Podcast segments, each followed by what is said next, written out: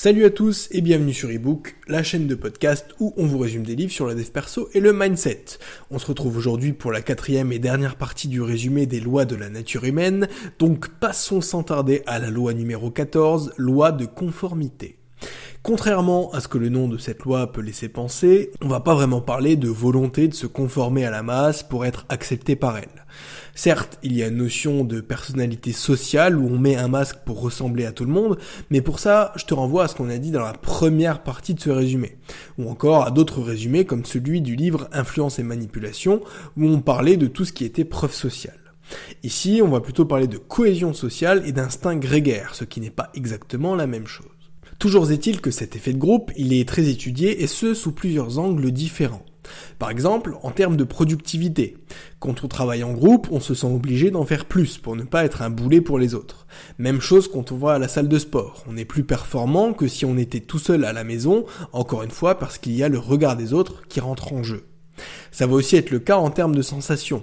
On ne va pas ressentir les mêmes émotions quand on écoute une musique seule chez soi que quand on va à un concert où il y a une foule en transe. Et cet effet stimulant, c'est ce que l'auteur appelle une force sociale. Cette force, elle va être différente selon la taille du groupe et l'alchimie qu'il y a entre ses membres. En gros, plus on est nombreux et plus on a de choses en commun, plus ça fonctionne. C'est pour ça qu'on va naturellement être galvanisé par des concerts, mais aussi des événements sportifs ou encore des meetings politiques, parce qu'on va rencontrer des gens comme nous et qu'en plus il y en aura beaucoup.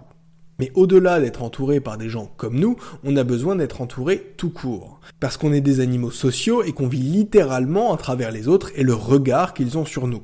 C'est pour ça que les explorateurs, qui sont amenés à passer de longues périodes seuls, finissent au bout d'un moment par ressentir de la folie et à être déconnectés de la réalité. Certains pays et certaines organisations l'ont d'ailleurs très bien compris et utilisent l'isolement comme une méthode de torture parce que c'est contraire à la nature humaine. Quand on est seul, notre personnalité va se désintégrer, on va commencer à avoir des hallucinations, à perdre toute notion du temps, parce qu'on a besoin de la simple présence des autres. Et on le voit d'ailleurs avec certains animaux. Beaucoup chassent en meute, vivent ou font leur toilette ensemble, mais sans forcément interagir les uns avec les autres. Ils font leur truc chacun pour soi, chacun de leur côté, mais ensemble. Donc dans l'idée, quand on parle d'effet de groupe, il faut pas tout de suite penser à quelque chose de mauvais et s'arrêter à oui mais voilà, les humains sont des moutons. Parce que c'est plus compliqué que ça. La force sociale, elle n'est intrinsèquement ni positive ni négative. C'est juste une sorte d'instinct animal qu'on conserve encore aujourd'hui. D'un côté, elle nous pousse à exclure ceux qui ne sont pas comme nous en vertu du principe de similarité, parce qu'instinctivement, on n'aime pas ce qui est différent, mais de l'autre, ce besoin d'être en groupe favorise l'empathie, la coopération et le besoin de se réaliser en aidant les autres. Loi numéro 15, loi de l'inconstance. Cette loi, elle va venir nous dire que notre relation aux autres, au pouvoir ou encore à l'argent, elle est ambivalente. Contrairement à ce qu'on peut croire et à ce qu'on veut nous faire croire, notre façon de penser ou de concevoir le monde n'est pas 100% rationnelle. On le voit bien en France avec tout ce qui est débat politique. On veut la protection sociale mais pas trop d'impôts, un État qui régule mais qui est pas trop présent, et quelqu'un à la tête du pays qui puisse faire rayonner la France à l'international, mais pas trop quand même. Parce que s'il se met à être trop adoré par les médias, c'est de la propagande. Donc d'un côté, on reconnaît inconsciemment notre besoin d'avoir un leader pour nous diriger, parce que c'est rassurant et que ça renvoie à une figure parentale, mais de l'autre, on sait qu'il pourra avoir tendance à abuser de ce pouvoir, et donc on va chercher à s'opposer à lui. Tout ça pour dire qu'on est beaucoup moins catégorique et donc beaucoup moins rationnel que ce qu'on pense. Partout, il va y avoir des mélanges de haine et d'amour, de bien et de mal, d'ancien et de modernité. Et en fait, c'est juste normal parce qu'encore une fois, c'est dans notre nature. Par exemple, quand on ressent une émotion donnée, l'émotion inverse va systématiquement être sollicitée elle aussi. L'exemple typique, c'est notre relation avec nos parents quand on est enfant. S'ils étaient hyper présents, aimants, bienveillants, bah à l'âge adulte, on va estimer qu'on a eu une enfance heureuse, mais voilà, avec cette impression d'avoir eu des parents étouffants qui ont empêché notre créativité et avec qui on ne pouvait pas être autonome. Et à l'inverse, si on a eu des parents qui bossaient beaucoup, qui étaient absents, ben on va se dire que c'était pas ouf, mais qu'in fine, maintenant, on est un adulte hyper débrouillard, indépendant, et on se sent libre parce qu'on n'est pas un fils à papa ou à maman, on a des centres d'intérêt qui nous sont propres, et on va pas avoir besoin de leur validation à chaque fois qu'on fait un truc. C'est la même chose quand on est en rogne contre quelqu'un. Si tu lui en veux d'un truc, donc que tu as de la colère, c'est que quelque part tu aimes cette personne, donc que tu ressens de l'amour. Parce que sinon, tu t'en foutrais complètement. Son comportement te serait indifférent et tu l'oublierais aussi facilement que le crétin en Clio qui t'a fait une queue de poisson ce matin. Parce que ce crétin-là, tu ne le connais pas et donc il n'y a pas d'enjeu. Si on a ces pensées à deux vitesses, c'est justement parce qu'on n'aime pas quand c'est tout blanc ou tout noir. Être catégorique, ce serait pour notre cerveau une espèce d'extrémisme, de perte totale de contrôle de nos émotions, et ça menacerait inévitablement notre survie. Loi numéro 16, loi de l'agressivité. Peu importe le moment et peu importe le contexte, on est déjà tous tombés sur des personnes qui ont cherché à nous défier, nous énerver ou nous apeurer pour voir jusqu'où ils pouvaient aller avec nous. Ça peut être une personne issue de notre groupe d'amis, pour se prouver à elle-même qu'elle est le leader du groupe, mais aussi un parfait étranger qui, dans un bar, va vouloir en découdre pour un soi-disant regard de travers. Parce qu'on a tous un instinct de prédation qui se réveille à chaque fois qu'on ressent une insécurité. Et ceci que le danger soit réel ou supposé. Parce que contrairement aux autres espèces, on a conscience qu'on peut mourir à chaque instant si on ne se protège pas suffisamment. Donc on peut réagir de façon très incisive et assez imprévisible face à certaines insécurités, qu'elles soient financières, sentimentales ou carrément qu'on se retrouve confronté à un ours. C'est pour ça qu'on dit généralement que c'est quand une personne se retrouve dans la merde qu'on voit sur la base de sa réaction qui elle est vraiment au fond. Est-ce qu'elle va te pousser en direction de l'ours pour se sauver en courant ou est-ce qu'elle va proposer de détourner l'attention de l'animal pour que tu puisses te sauver?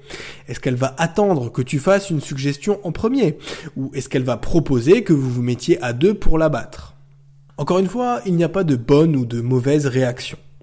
Dans tous les cas, il y a au moins un des protagonistes qui va se retrouver agressé par un des autres, et ce n'est pas une question d'être méchant ou d'être gentil, mais plutôt une question d'instinct de survie.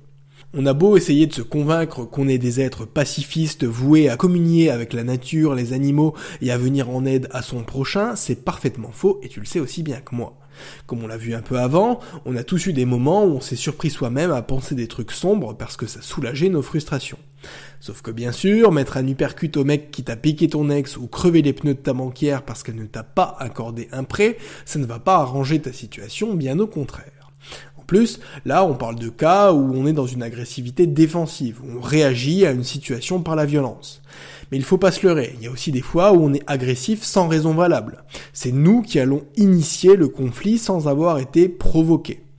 Parfois, on sait qu'on peut se permettre moins de retenue face à quelqu'un parce qu'on l'estime plus faible que nous ou qu'on sait qu'il devra faire preuve d'une retenue naturelle. Ce qui va être le cas par exemple si tu t'en prends verbalement à un vendeur dans un magasin, qui va devoir se tempérer et s'abstenir de réagir parce que s'il t'en colle une, il risque de perdre son poste. En fait, le livre dit qu'on va mécaniquement ajuster notre niveau d'agressivité en fonction de celle qu'on attend de la personne en face de nous. On sera plus précautionneux face à quelqu'un qui démarre au quart de tour et inversement, on peut très bien se surprendre à vouloir en découdre avec un type dans un bar parce qu'on a l'impression qu'il nous a regardé de travers. Mais encore une fois, c'est une loi de la nature humaine. Donc si on a développé cette agressivité, même si elle est parfois gratuite, c'est qu'elle nous a permis de faire perdurer notre espèce. Sans ça, on n'aurait peut-être pas eu assez de hargne pour apprendre à communiquer, à marcher, à nous battre, à désirer conquérir des territoires, ou encore à dominer certaines espèces. Loi numéro 17, loi de la myopie générationnelle.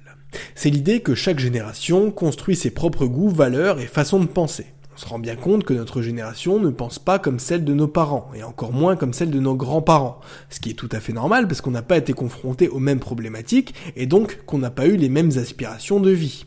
Si tu vas parler d'indépendance financière à ton grand-père, il va te dire que t'es un petit fainéant, et que de toute façon aujourd'hui les jeunes ne veulent plus rien foutre. Si tu vas dire à ta grand-mère que tu ne veux pas d'enfant, elle va te dire que tu es égoïste et te demander quel sens tu vas bien pouvoir trouver à ta vie. On est comme on est en fonction de la génération à laquelle on appartient. On a tendance à penser que la précédente est constituée de vieux cons et la nouvelle de jeunes dégénérés en perdition. La biopie générationnelle, c'est donc une façon biaisée de voir les autres générations parce qu'on les juge à la lumière de ce que la nôtre a vécu. L'auteur dit que s'il y a bien un élément qui permet de confirmer un changement de génération, ce sont les modes vestimentaires. Quand on voit de vieilles photos de nos grands-parents, encore eux, et qu'on voit papy en costard cravate et mamie avec un grand chapeau coloré, on se dit que ça a quand même bien changé. Et c'est la même chose quand on regarde l'accoutrement des plus jeunes générations. On se dit qu'il y a un truc qui nous échappe et que c'est quand même franchement de mauvais goût. En général, ce changement de mode, on va pouvoir l'observer tous les 10 ans. On avait déjà parlé de ça dans un précédent épisode où je me moquais un peu de la mode des années 2010 avec les vestes sac poubelle, les fausses écharpes Burberry, les t-shirts avec des gros logos ou encore les leggings. Ça peut paraître anecdotique et voire même superficiel de parler de ça, mais en fait c'est parfaitement logique. La psychologie et l'humeur des gens va se refléter sur leur apparence. Le fait de porter des couleurs vives et des tenues décontractées, ça va en dire long sur ce qui anime une génération. Et c'est pareil concernant les musiques qu'ils écoutent ou la façon dont ils s'expriment. Pour l'auteur, chaque génération a sa propre personnalité et cette personnalité va dépasser nos croyances, notre catégorie sociale, notre sexe et même notre origine ethnique. C'est ce que Robert Greene appelle la conscience de génération, de la même façon qu'on a pu avoir la théorie de la conscience de classe à l'époque de Karl Marx. Tu me diras ce que toi t'en penses, mais il y avait un grand intellectuel arabe du XIVe siècle qui disait que l'histoire se découpait toujours en quatre actes, chaque acte correspondant à une génération. En gros, on a pour chaque cycle historique quatre générations qui passent par là. La première génération, ça va être une génération de révolutionnaires qui veut marquer une cassure avec le cycle précédent. Elle veut établir de nouvelles valeurs, mais ça ne se fait pas toujours dans le calme. C'est souvent dans cette génération qu'on retrouve des personnages inspirants qui vont être analysés et cités dans des livres d'histoire, même longtemps après. La seconde génération, elle va tenter de rétablir un peu d'ordre et de discipline, parce que la révolution qui vient d'avoir lieu, c'est bien beau, mais le système reste encore un peu chaotique. Il faut maintenant établir des conventions, des règles et des dogmes. La troisième génération, elle n'aura pas beaucoup de lien direct avec la révolution, elle sera moins passionnée par le sujet et surtout elle sera plus pragmatique. Maintenant que la révolution est faite et que l'ordre est rétabli, elle peut se concentrer sur sa propre évolution. C'est une génération matérialiste, plutôt individualiste et selon moi c'est la génération dans laquelle les personnes qui ont, allé entre 20 et 35 ans se trouvent actuellement. Si j'en crois mes statistiques, il y a de grandes chances pour que toi aussi tu en fasses partie. Enfin, dernière génération, celle qui est selon moi supposée nous succéder, bah, elle va vivre un gros manque de sens. La société a perdu de sa vitalité, les gens ne s'y sentent plus bien, mais pour autant, ils ne sont pas certains de ce qu'ils veulent faire exactement à la place. Ça laissera place à une génération un peu cynique et un peu perdue. Il y a une sorte de crise qui va émerger et qui va se finir par une révolution, celle de la première génération, qui va donc initier un nouveau cycle. 18e et dernière loi, la loi du déni de la mort. Alors même qu'elle est inévitable et alors même que nous sommes la seule espèce à avoir conscience de notre mortalité, nous vivons dans le déni de la mort. Ça veut dire qu'on vit trop confiant, comme si la mort n'arrivait qu'aux autres et qu'il ne pouvait rien nous arriver à nous. Par exemple, on roule comme des malades en voiture, on grille des feux rouges et parfois même on téléphone au volant, ceci au détriment d'un risque évident. Tout ça sans compter sur ceux qui prennent la voiture alors qu'ils ont bu un coup de trop. Problème d'alcool qu'ils ont d'ailleurs au quotidien, en plus de leur addiction au café et à la cigarette par exemple. Pourtant, on oublie bien vite que le cancer est la première cause de mortalité dans de nombreux pays et que ce genre d'attitude augmente considérablement les risques. En fait, les seules fois où on prend conscience de notre mortalité, c'est quand on sort de notre zone de confort et qu'on tente de nouvelles expériences. Parce que dans ces situations, notre corps se met un peu plus en alerte. Ça va être le cas dès qu'on franchit un seuil dans nos vies, comme par exemple quand on tente une reconversion professionnelle, parce que ça va réactiver nos instincts primaires. Ceux qui sont là pour te rappeler que si ça ne fonctionne pas, tu peux te retrouver dans une sacrée merde. Ou par exemple, si tu pars seul dans un pays qui t'est totalement étranger en termes de climat et de culture. Tu vas devoir faire hyper gaffe à éviter les endroits, les situations ou les bébêtes dangereuses. Tu vas te rendre compte que tu n'auras pas forcément une deuxième chance et que tu ne pourras compter que sur toi-même en cas de pépin. C'est aussi pour ça que, comme on le disait un peu avant, notre génération est en quête de sens, parce qu'elle a une existence un peu plate. On ne risque plus nos vies dans des métiers dangereux comme avant, on sait qu'il y a beaucoup moins de risques qu'une guerre ne surgisse sur nos terres, bien que rien ne soit impossible, mais voilà, tout ça pour dire que la vie, en elle-même, perd un peu de sa saveur. Et donc la mort nous effraie encore moins. Parce que nous, les humains, on est comme ça. On met de la valeur que sur ce qu'on n'a pas ou sur ce qu'on s'apprête à perdre. Et aujourd'hui, on prend la vie pour acquise. On oublie parfois la chance qu'on a de simplement être en vie et d'avoir accès à de la nourriture, à un toit ou encore à de l'eau potable. C'est d'ailleurs pour ça que quand un de nos proches décède, un parent par exemple, bah on va être hyper émotif. On va se mettre à avoir des regrets qu'on n'avait pas avant. On va se dire oh j'aurais bien aimé l'amener dans tel resto, alors que ça nous était jamais venu à l'esprit de son vivant. Et on va ressentir de la colère à l'égard de ceux qui ne profitent pas assez de leurs proches, alors que nous-mêmes ne le faisions pas il y a quelque temps encore. Selon l'auteur, c'est aussi pour ça que les objets passent de mode si rapidement. Les vieux objets ou les vieux films. C'est parce que ça nous rappelle le temps qui passe et qu'on va préférer tout ce qui est nouveau parce que c'est rafraîchissant et que ça nous fait nous sentir jeunes. On est à fond sur les toutes dernières technologies, dont certaines d'ailleurs nous font la promesse de ralentir le vieillissement. Parce qu'au fond, la mort, elle nous fait peur. Avec nos populations éduquées, on sait maintenant qu'il n'y a pas de vie après la mort. On a donc plus grand chose à quoi se rattacher, et que quand c'est la fin, c'est la fin.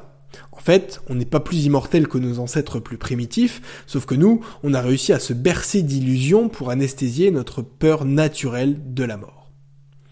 Voilà, cette playlist autour du livre des lois de la nature humaine est maintenant terminée. Si tu es encore là, j'en déduis qu'il t'a bien plu, alors n'hésite pas. Tu likes, tu partages et surtout tu t'abonnes. Ça reste un super moyen de soutenir ce podcast.